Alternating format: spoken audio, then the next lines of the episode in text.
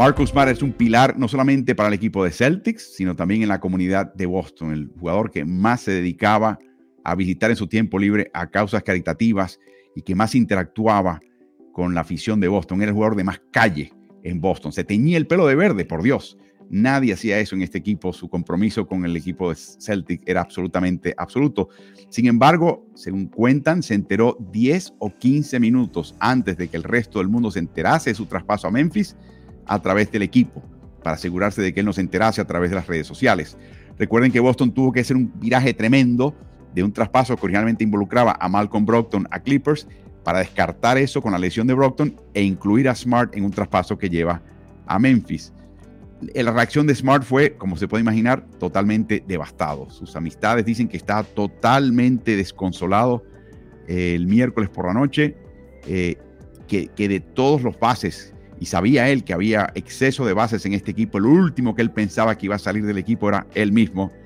Y por supuesto, su fijación con Boston era la, capacidad y la voluntad de ser parte de un equipo que colgase el banderín número 18, que desempatase con los Lakers y convirtiese una vez más a Boston en el equipo que ha ganado más campeonatos en la NBA. Ese sueño aparentemente no se va a concluir, pero eh, finalmente eh, dejó claro también a sus amistades que él siempre se daba cuenta que la NBA es un negocio y que a la postre los equipos iban a actuar de esa manera y eso le podía pasar a él. Curiosamente, cuando él fue agente libre en julio del 2018, uno de los equipos los cuales él visitó y con los cuales interactuó fue con el equipo de Memphis, que quedó bien, bien claro que tú eres un jugador de los crisis antes de que te des cuenta. Yo sé que estás con Boston en aquella época, pero tú eres el prototípico jugador de Memphis Grizzlies y te queremos aquí.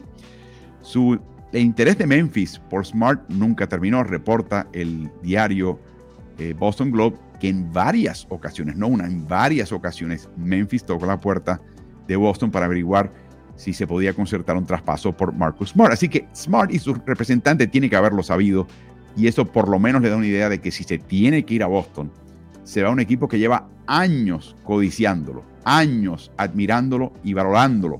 Y eso obviamente hace que este traspaso sea un poquito más digerible y digestible para este joven. Hay, dos posibilidades aquí que estamos, que Boston quizás barajó.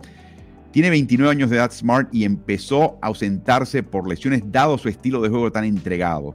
Eh, y quizás eh, el cálculo de Boston es cuánto nos va a dar este jugador cuando llegue a sus 30. Eh, un poquito la filosofía de Bill Belichick también en Nueva Inglaterra, en la NFL, que dice que él prefiere cortar a un jugador un año antes que un año después. Y aparentemente Brad Stevens, que es amigo de Belichick, eh, eh, siguió ese tipo de, consejo.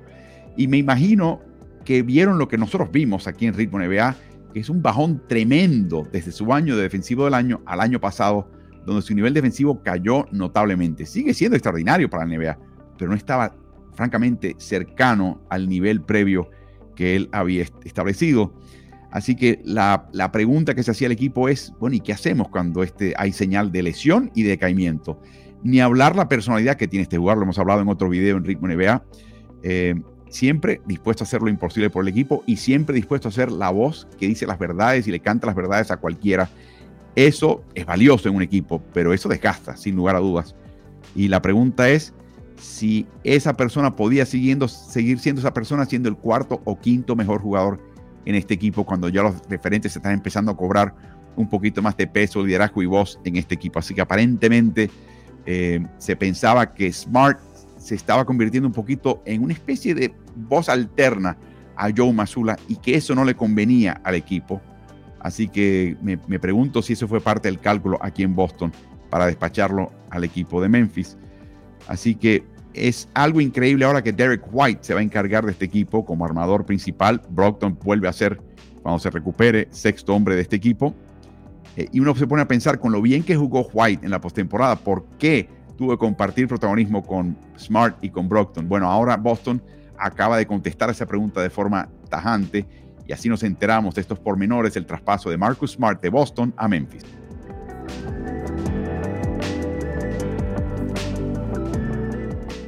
A mí me acuerda esta situación de Damian Lillard con el equipo de Portland con varios cuentos. Eh, uno de ellos es el famoso cuento del humorista cubano Guillermo Álvarez Guedes, de la noticia que le llega al cuartel militar de que la mamá de un soldado muy popular llamado Martínez acaba de morir y hay que informarle al soldado Martínez que su madre ha muerto. Y nadie se lo quiere decir porque se siente muy mal, porque quieren mucho al niño. Le llega la noticia al general, él delega al coronel, el coronel le delega al capitán, capitán al mayor, mayor, así poco a poco y finalmente llega al sargento raso. Y si yo no tengo problema ninguno diciéndoselo, los alinea a todos en las barracas afuera, pide la formación y cuando llega ahí dice, se, se coloca al lado del soldado Martínez y le grita al pelotón, todo el que tenga la mamá con vida, que dé un paso al frente. Y le dice a Martínez, no te muevas de ahí, Martínez. Está utilizando el equipo de Portland la manera más rebuscada de poder decirle a su baluarte ícono, Damian Lillard, que ya su tiempo se acabó con el equipo. Y es bastante obvio ya que ese va a ser el caso. Hay un par de pistas que quería yo destacar.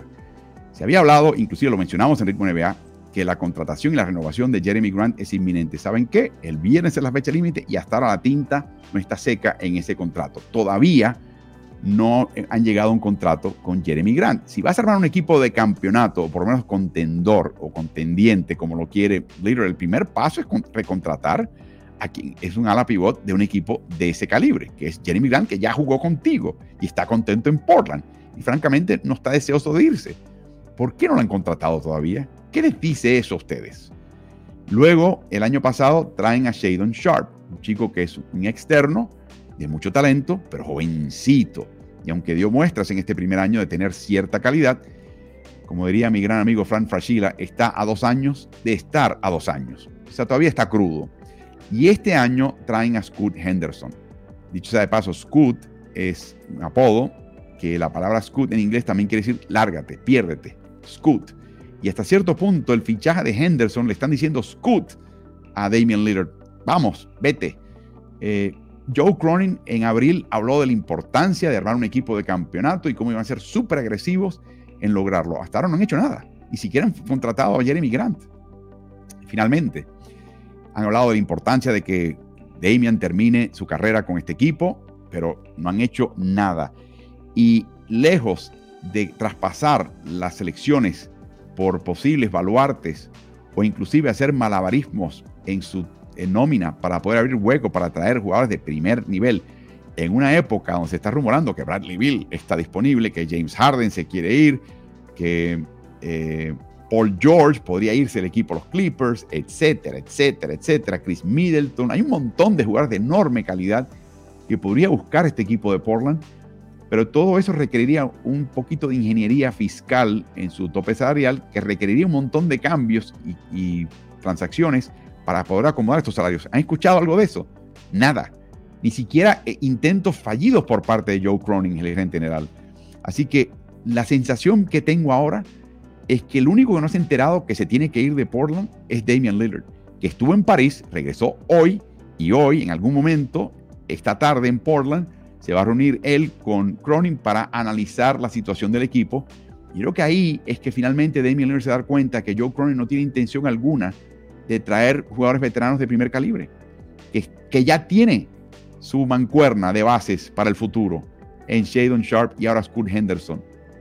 Y que a los 33 años de edad, digamos que estos chicos les toman 7 años llegar a su plenitud, tendría que quedarse Lillard con esta franquicia hasta, los años, hasta que tuviera 40 años, 7 años más para ser parte de un equipo de Portland con unos par de chicos que estén listos para verdaderamente asumir la carga de llevar a este equipo a lo profundo de unos playoffs. Puede que no sean siete años, pero van a ser años, definitivamente.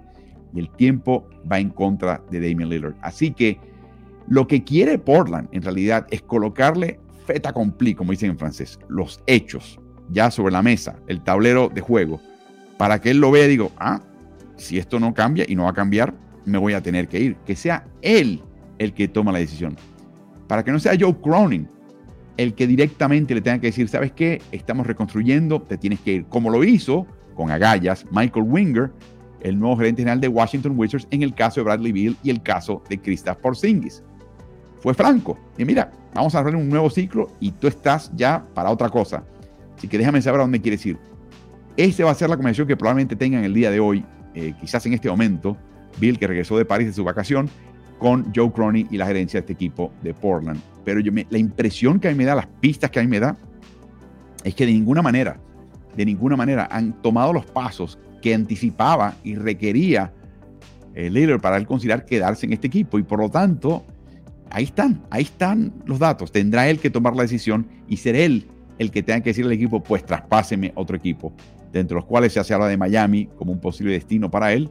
Eh, él lo mencionó con todas las letras que le encantaría ir a Miami si tuviese que irse de Portland.